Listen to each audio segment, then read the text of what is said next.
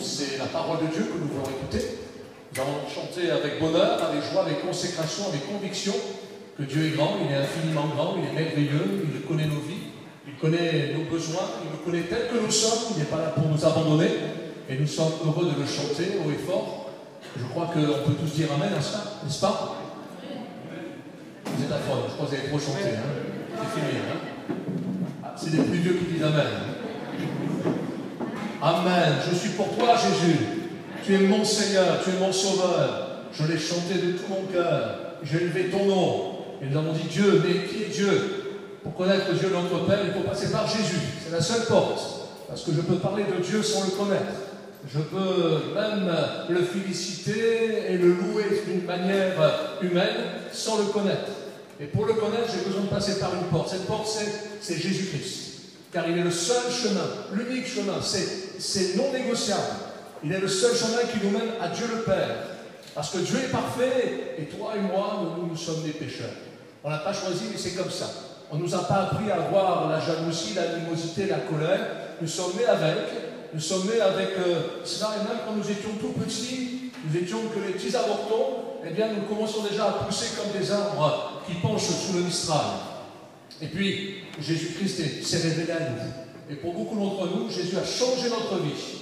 Et puis, dans notre cœur est entrée une joie la joie du salut. Et si tu ne l'as pas, c'est l'occasion de la recevoir. Une joie qui ne nous a jamais quittés. Alors pour moi, ça fait quelques années que je suis jeune. Hein. Voilà, ça dure un peu. Il n'y a pas besoin même de, de, cirer cela. Je reste jeune dans mon cœur, même si mes artères me rappellent que c'est un peu moins la vérité. Mais jeune dans le cœur. Pourquoi? Parce que j'ai cette joie au-delà des épreuves.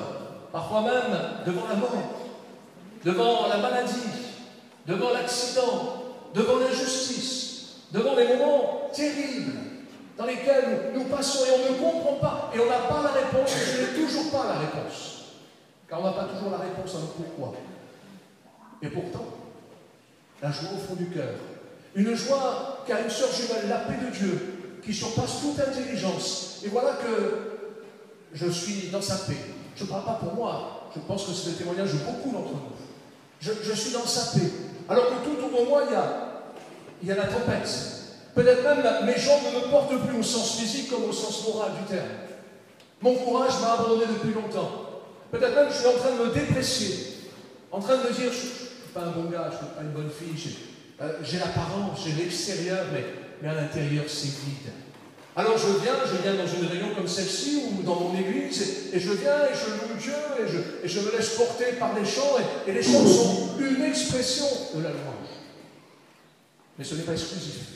Certes, quand on lit les psaumes, les psaumes c'est dans la parole de Dieu, hein, c'est dans la Bible. Et il y en a beaucoup. Et ils sont d'une extrême richesse. Ils ont été chantés sur les places publiques. Ils étaient donc chantés, interprétés dans le palais du roi ou sur les places publiques. Ils étaient comme un témoignage vivant. Mais si même ils étaient chantés, c'est quoi qu'on chantait? Des sons On chantait des paroles. Ces paroles nous sont parvenues. Et au-delà du chant, au-delà de l'expression chantée, il y a des paroles. Et qui dit parole veut dire confession de foi, parle de conviction, parle de prise de position. La louange, c'est pas simplement le chant, et je bénis Dieu pour mes amis qui ont chanté, ils ont chanté de tout leur cœur, et je dis Amen à ce qui a été fait. Et s'il faut le refaire, on le refait encore. Il n'y a aucun problème. Et on dit, et on appuie encore. Parce qu'on n'a pas honte de l'évangile. C'est la puissance de Dieu pour le salut de quiconque croit. Et, cela, eh bien, c'est une expression de louange. Alors, on m'a demandé de traiter un, thème, mais je ne vais pas traiter comme un prof et, traite eh bien sur les. Euh, à la fac, hein, on n'est pas là pour euh, faire aussi de la morale ou faire une étude, parce que s'il fallait étudier ce qu'est la louange, ce n'est pas une heure qu'il nous faut. Ce n'est pas même pas une semaine, c'est même pas un séminaire. C'est toute la parole de Dieu, c'est toute la vie. Car la louange, elle a tellement de facettes comme un diamant. Il y a tellement de facettes. Alors on dira, la louange un style de vie. Alors, un style, ben, un style, ça veut dire ce que ça veut dire, un style. Chacun a son style, n'est-ce pas? Et, chacun se trouve bien à l'aise dans, ses chaussures et, chez lui dans ses pénates. C'est-à-dire, on, a son style. Le style, eh bien, c'est notre démarcation. On est là et on, se sent dans ce style-là. Certains cherchent leur style à 50 ans, le cherchent encore. Hein. Euh, ils ne savent pas comment ils sont parce qu'ils veulent voir si les autres les, euh, les, perçoivent de telle ou telle manière et ils sont malheureux en eux. Et parfois, certaines personnes pensent que être chrétien, c'est un style de vie. Il faut avoir l'apparence, la morale. Mais l'évangile, ce n'est pas une morale. La morale, on peut la trouver n'importe où. Et elle se défend, ou on peut éventuellement la critiquer, ou dire qu'elle est déchouette. Mais l'évangile, ce n'est pas une morale. L'évangile, c'est une bonne nouvelle pour chacun d'entre nous. C'est pas seulement une bonne nouvelle qu'on lit dans le journal et qui intéresse que quelques personnes spécialistes ou férues de l'affaire, mais c'est une bonne nouvelle pour toi, pour moi. Autant nous sommes nombreux, pour chacun individuellement, c'est une bonne nouvelle. Quand on lit la parole de Dieu, la manne, pendant les 40 ans de pérégrination vient de, du peuple d'Israël qui sortait d'Égypte jusqu'en Canaan, pendant 40 ans, cette manne a nourri des hommes, des femmes, des vieillards, des ados morts de faim, des, des gamins, des petits, des hommes en armes, des soldats d'élite, des femmes enceintes. Cette manne nourrissait tout le monde parce qu'elle pouvait apporter tout ce qu'il fallait pour chacun, chacune. C'est cette parole de Dieu. Parole de vie faite chair qui s'appelle Jésus-Christ et qui nourrit chaque homme, chaque femme. Alors un style, c'est pas simplement eh une manière d'être, une façon qu'on nous remarque. Chacun peut avoir son style, sa manière. Je dirais même que même dans nos églises, dans nos lieux de réunion, nous avons tous nos styles. Et on ne peut pas nous juger sur l'extérieur. La forme n'est pas trop importante. J'ai eu le bénéfice d'aller dans d'autres cultures et d'avoir mes œillères qui s'ouvrent et mes encore euh, tomber, mes préjugés, mes a priori, voir des hommes et des femmes louer Dieu. Sous d'autres formes, là, nous avons d'excellents musiciens. J'ai chanté dans des, cultures où on ne connaît que deux notes, c'est binaire, le rythme. Et les femmes, quand elles frappent des mains, il ne faut pas mettre la tête au milieu de leurs mains, parce que vous n'avez plus de mains. C'est plus des, mains, c'est des battoirs. Hein, et, et, elles frappent de tout leur cœur, et la poussière monte, et elles célèbrent Dieu, elle crie vers Dieu et elle chante tout en mineur. Les accords majeurs n'existent pas, c'est tout en mineur. Et elle célèbre Dieu et je dis Seigneur, tu te réjouis dans le ciel d'entendre tes enfants te louer. Alléluia. En bien même, nous pourrions être couchés sans, sans, souffle dans la gorge pour pouvoir parler. Dieu entend ta louange. Il entend ma louange. Parce que la louange, ce n'est pas que de l'extérieur. La bouche parle, mais ce qui sort de la bouche vient, vient du cœur. Et on reconnaît un arbre non pas à son feuillage, mais à. J'ai un peu d'oreille, moi. Moi, mon feuillage, j'étais fatigué. Hein. À son fruit, n'est-ce pas? Il y, a, des arbres qui se ressemblent. Et à moins d'être un spécialiste, c'est au fruit qu'on va le reconnaître. Mais dites-moi, le, fruit, il arrive, oui, il arrive, mais il arrive parce que sous l'écorce, il y a de la sève. Elle ne se voit pas, mais elle est à l'intérieur. Ce qui se voit à l'extérieur, en fait, vient de, de l'intérieur. Il y a des gens qui ont suivi Jésus pendant des mois et des mois parce que Jésus guérissait les malades, multipliait les cinq pains et deux poissons. En fait, ils étaient nourris à l'œil, ils étaient guéris sans problème. Alors ils les suivaient, ils avaient intérêt et bénéfice. Et il y a des personnes qui viennent écouter l'évangile juste par intérêt, pour l'ambiance. C'est sympathique. Ils, rechargent les batteries. Et ils pensent que ça suffit. Alors, ce style-là me plaît pas, alors je vais aller ailleurs. Et, on tourne et on navigue comme des papillons sur euh, eh bien, de telle ou telle fleur, mais un jour les papillons brûlent leurs ailes. La louange, ce n'est pas ce style-là. La louange, c'est quelque chose de profond. C'est une conviction. Le mot louange est trouvé dans la parole de Dieu sous, trois termes. Le mot béni, le mot qui a donné le mot Alléluia, loué soit Dieu, et le mot rendre grâce. Voilà les trois formes de louange, telles qu'on les trouve dans la parole de Dieu. Il faudrait de nombreuses heures pour décortiquer tout cela et en faire même l'exégèse du terme. Bénir veut dire dire du bien, tout simplement. Dire du bien. Et non pas comme les hypocrites. Hein. Non pas comme le corbeau et le renard. Hein. Non pas dans le sens, c'est bien, oh Seigneur, tu me bénis, alors moi je te bénis, mais si tu ne me bénis pas, je ferme ma bouche. Non. Dieu nous a tant aimés de manière inconditionnelle. Et nous l'avons chanté, nous ne méritons pas son salut. Son amour est pour nous chaque jour. Et je veux élever son nom au-dessus de tout nom, au-dessus de toute conception, de tout préjugé, je dirais même au-dessus de toute autorité, au-dessus de toute oppression intellectuelle, psychologique et même spirituelle qui existe. Je veux élever son nom au-dessus. C'est une prise de position, c'est une confession de foi. Si tu confesses de ta bouche le Seigneur Jésus, et si tu crois dans ton cœur que Dieu l'a ressuscité les morts, tu seras sauvé. Romains chapitre 10, verset 9. Ce texte, eh bien, nous parle qu'il faut ouvrir sa bouche, le dire en public, c'est quelque chose qui sort du cœur et qui se vit à l'extérieur. C'est une prise de position intime à l'intérieur, mais qui se vit à l'extérieur. Et qu'allons-nous eh bien croire que Dieu l'a ressuscité des morts C'est pas simplement que Dieu lui a fait du bien, que Dieu était avec lui, mais ressuscité des morts. La vie chrétienne, c'est une vie qui se vit avec un miracle. Si Jésus-Christ n'était pas ressuscité, c'est pas la peine d'être enfant de Dieu, c'est pas la peine d'être chrétien. Et parce que Jésus est ressuscité, il a vaincu la mort, alors notre foi va au-delà même de l'existence ici-bas. La louange, c'est un style de vie, et pas simplement dans, dans l'extérieur, dans le feuillage, mais dans le concret de tous les jours. Et j'aime partager cela, je le disais dernièrement dans l'église où, je sers Dieu, je disais, quand un arbre porte son fruit, est-ce que les gens, est-ce que l'arbre choisit ceux qui vont cueillir le fruit? Dites-moi, imaginez que un arbre. Allez, écartez les. Faites les branches. Voilà, chargé de fruits. C'est possible, hein? Parce que Seigneur nous a appelés à porter un petit peu de fruits. C'est ça? Non, beaucoup de fruits. Je vous ai même établi pour cela. C'est une prise de position. C'est même eh bien, une intronisation. Nous sommes là posés, établis pour porter beaucoup de fruits. Mais ce n'est pas à nous de choisir ceux qui vont manger le fruit. Peut-être on va dire, ah celui-ci, oui, il le mérite. Mais les autres, eh oui, c'est les autres qui vont le prendre, c'est les autres qui vont profiter. En fait, vous comprenez que la louange parle aussi d'offrande. Offrir sa vie.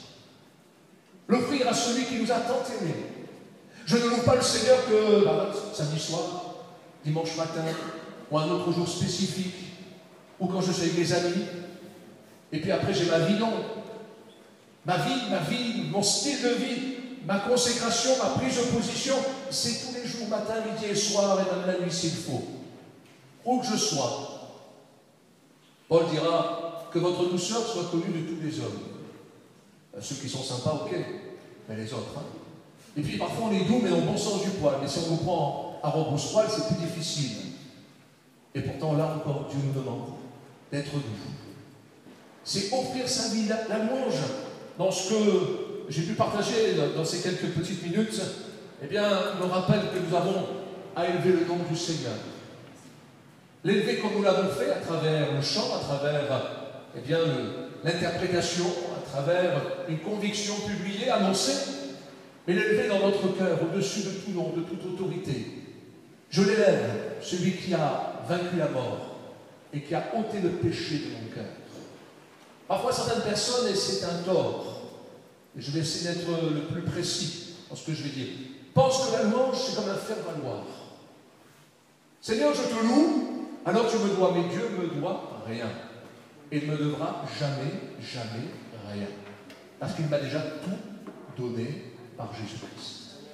Nous avons tout pleinement en lui. C'est à nous de venir acheter sans argent, comme nous dit le prophète Ésaïe. Acheter, c'est-à-dire acquérir, s'approprier, en être responsable et dire oui, je reçois ton salut et je ne veux pas le galvauder, je ne veux pas eh bien, le, le, laisser pour compte, mais je veux en faire mien, je veux qu'il soit ma richesse, je veux que ce soit mon trésor, je veux que ce soit dans mon cœur, et je veux que là où mon trésor sera mon cœur, et là où mon cœur sera, mon trésor sera, c'est toi, Seigneur Jésus. Un jour, on m'a posé cette question, c'était ma belle-maman qui m'a posé cette question. Je venais juste de me marier, ça faisait une semaine que j'étais marié. J'étais dans la salle à manger, elle m'a envoyé une torpille. Elle m'a dit, est-ce que tu aimes plus Dieu ou tu aimes plus ta femme? Et là, j'étais ouf. Si je dis que j'aime plus Dieu, elle va dire, comment T'aimes pas ma fille? Et si je dis, si j'aime plus euh, euh, ma femme m'a dit Mais tu n'es pas un bon chrétien. C'est une question piège, hein Non, c'était une question vraiment inspirée de Dieu. Et à ce moment-là, j'ai réalisé quelque chose. Elle me dire J'aurais pu rester plus tôt. Plus j'aimerais Dieu, plus j'aimerai mon épouse. Plus j'aimerai mon Seigneur, plus je pourrai aimer même ceux pour lesquels je n'ai pas d'amour aujourd'hui. Parce que c'est le Dieu de l'impossible. Et c'est ça aussi la louange. L'élever au-dessus de nos limites. L'élever au-dessus de nos incapacités. L'élever au-dessus eh du nom le plus légitime qu'on a au fond du cœur. Non, Seigneur, ça je ne le ferai pas. Ça c'est plus fort que moi. Voici Jésus a dit, non pas ma volonté, mais ta volonté. Il dira dans l'évangile de Jean, dans cette prière que nous connaissons, Père, je t'ai glorifié. Comment? Est-ce que j'ai beaucoup chanté? Est-ce qu'il a chanté dans les rues, Jésus? Non, je t'ai glorifié parce que j'ai achevé l'œuvre que tu m'avais confiée. Être fidèle chaque jour dans ce pourquoi Dieu nous a appelés les uns les autres. Alors cela ne se quantifie pas, ce n'est au sens, c'est bien que certains font plus que d'autres, non? Dieu ne demande pas la quantité, il demande la qualité, et la qualité par la fidélité. Être fidèle. Il s'agira à aucun d'entre nous de bien commencer, de recevoir, de se nommer et de mal finir. Et d'être fidèle jusqu'au bout. Cette louange qui monte jusqu'au ciel et qui rejoint les anges. Les anges qui louent le Seigneur et qui le célèbrent. Vous savez, quand vous lisez le livre euh, de l'Ecclésiaste, il y a un temps pour tout. Ecclésiaste chapitre 3, c'est il y a un temps pour tout, un temps pour naître, un temps pour mourir, et ainsi de suite. Et vous verrez tout cela. Il n'est pas marqué quelque part qu'il y a un temps pour prier. Parce qu'au contraire, dans Éphésiens chapitre 6, euh, verset 18, il est écrit Faites en tout temps par l'Esprit des prières. En tout temps, en tout moment, il n'y a pas une heure spécifique, mais à tout moment, je peux prier le Seigneur. Et prier le Seigneur, c'est aussi une forme de louange parce que j'élève son nom et je me réjouis en lui. Je veux louer mon Seigneur où que je sois, que je sois là au boulot, que je sois avec des collègues parfois qui m'insupportent, qui me fatiguent. J'espère que ce n'est pas l'inverse. Que je sois peut-être sur euh, les bancs de la fac ou même du lycée. Que je sois eh bien, là dans la vie, au milieu d'autres personnes qui ne connaissent pas la grâce de Dieu, je veux être quelqu'un qui glorifie son Père et qui accepte parfois l'inacceptable. Alors qui est suffisant? Toi, moi Aucun d'entre nous n'est suffisant. Ce serait la prétention de la folie et même de l'absurdité de pouvoir dire euh, moi je suis capable. Personne n'est capable. Alors nous avons besoin vraiment de nous en remettre au Seigneur. S'il fallait, j'avais préparé une dizaine de versets mais je pense que ce n'est même pas la peine, parce que là, on pourrait faire une étude biblique, mais ce n'est pas le propos ce soir. Simplement pour vous rappeler que cette louange eh bien, nous amène même à, célébrer parmi les nations. Et quand vous lisez le livre du prophète quand, quand vous lisez le livre des psaumes, il est écrit nombre de fois, et on parle à peu près de 25 fois, ce témoignage où les Juifs ou tout au moins David, par exemple, ou Ésaïe, disent par prophétie, nous te louerons parmi les nations, nous te louerons parmi les peuples de ce monde. Par ailleurs, eh bien, île lointaine, célébrer le Seigneur, alors que ce sont des Juifs qui pensaient que le salut n'était que pour eux, parmi eux et seulement avec eux. Et voici qu'ils confessent que ça va au-delà, au-delà, pour que tous les peuples, pour que nous aussi, nous puissions être bénéficiaires. Louer le Seigneur, c'est pas simplement regarder à nos besoins personnels. Parfois, dans, dans notre prière, dans notre prise de position, dans nos chants que nous interprétons dans nos églises, en nous disant Seigneur, merci de ce que tu m'as béni, tu m'as béni, tu es merveilleux pour moi, et moi, et moi, et moi, et moi, et moi encore. Vous ferez attention, vous verrez. Vous ferez attention. Et c'est sûr que vous allez découvrir cela.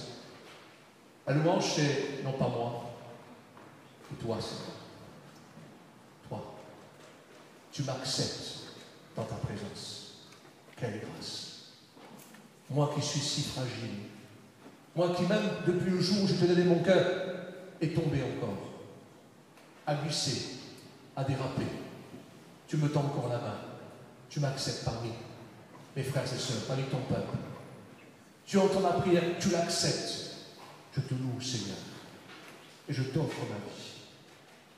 Paul dira dans l'épître Paul aux Romains, chapitre 12, il dira d'offrir au Seigneur nos corps comme un, culte agréable. Et nos corps, c'est pas simplement eh bien, notre esprit, nos pensées, mais c'est tout notre être, notre vie. Tout ce que notre main trouve à faire, nous puissions le faire pour la gloire de Dieu. Je sers au Seigneur avec mes moyens, avec mes capacités, avec mon intelligence, avec mes diplômes, avec mon savoir-faire, avec peut-être même mes envies. Et ça, c'est à scruter à tout le monde. Mais même parfois, quand j'ai pas envie, je veux le faire quand même. Même quand ma nature dit non. Seigneur, c'est pour toi. Alors, on, pourrait dire comme certains apôtres, et les autres, et eux, et pourquoi les autres ne font pas? Dieu a répondu à un, certain apôtre, lui ai dit, que t'importe Toi, suis-moi. Si les autres ne veulent pas avancer, si les autres te regardent, ce n'est pas un problème. Toi, suis-moi. La louange, c'est cela aussi. C'est Seigneur, à tout moment, je te fais passer en premier. Je vis pour toi. Et alors, il est évident que si je demeure en lui, qu'il demeure en moi, tout ce que je vais demander au Seigneur, Dieu va me l'accorder, parce que je serai en connexion avec lui. on sera comme deux doigts de la main. Il est en moi, je suis en lui, nous sommes intimement liés il est évident que mes prières vont de pair avec sa volonté, et je vois de grandes choses s'accomplir, et je m'attends à lui, et je ne suis pas en rébellion, en train de marchander, en train de dire Ah Seigneur, si tu me bénis, alors je ferai ceci pour toi. Ça, c'est la démarche des enfants, mais nous ne sommes plus des enfants. Nous sommes des fils et des filles de Dieu. Nous avons sur notre front, et le front, ça ne se cache pas, sur notre front, le nom de Jésus. Et ceux qui nous voient, ceux qui nous demandent raison en disant Mais où est ta foi?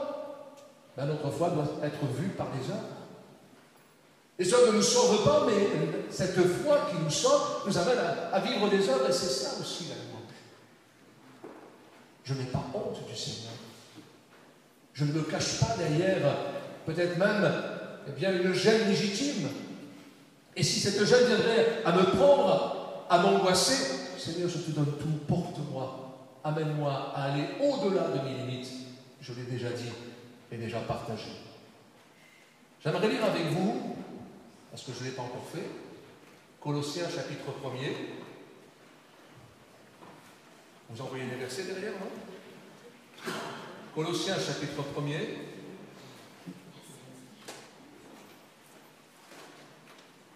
Ne vous inquiétez pas, je ne suis pas au début de la prédication. Hein.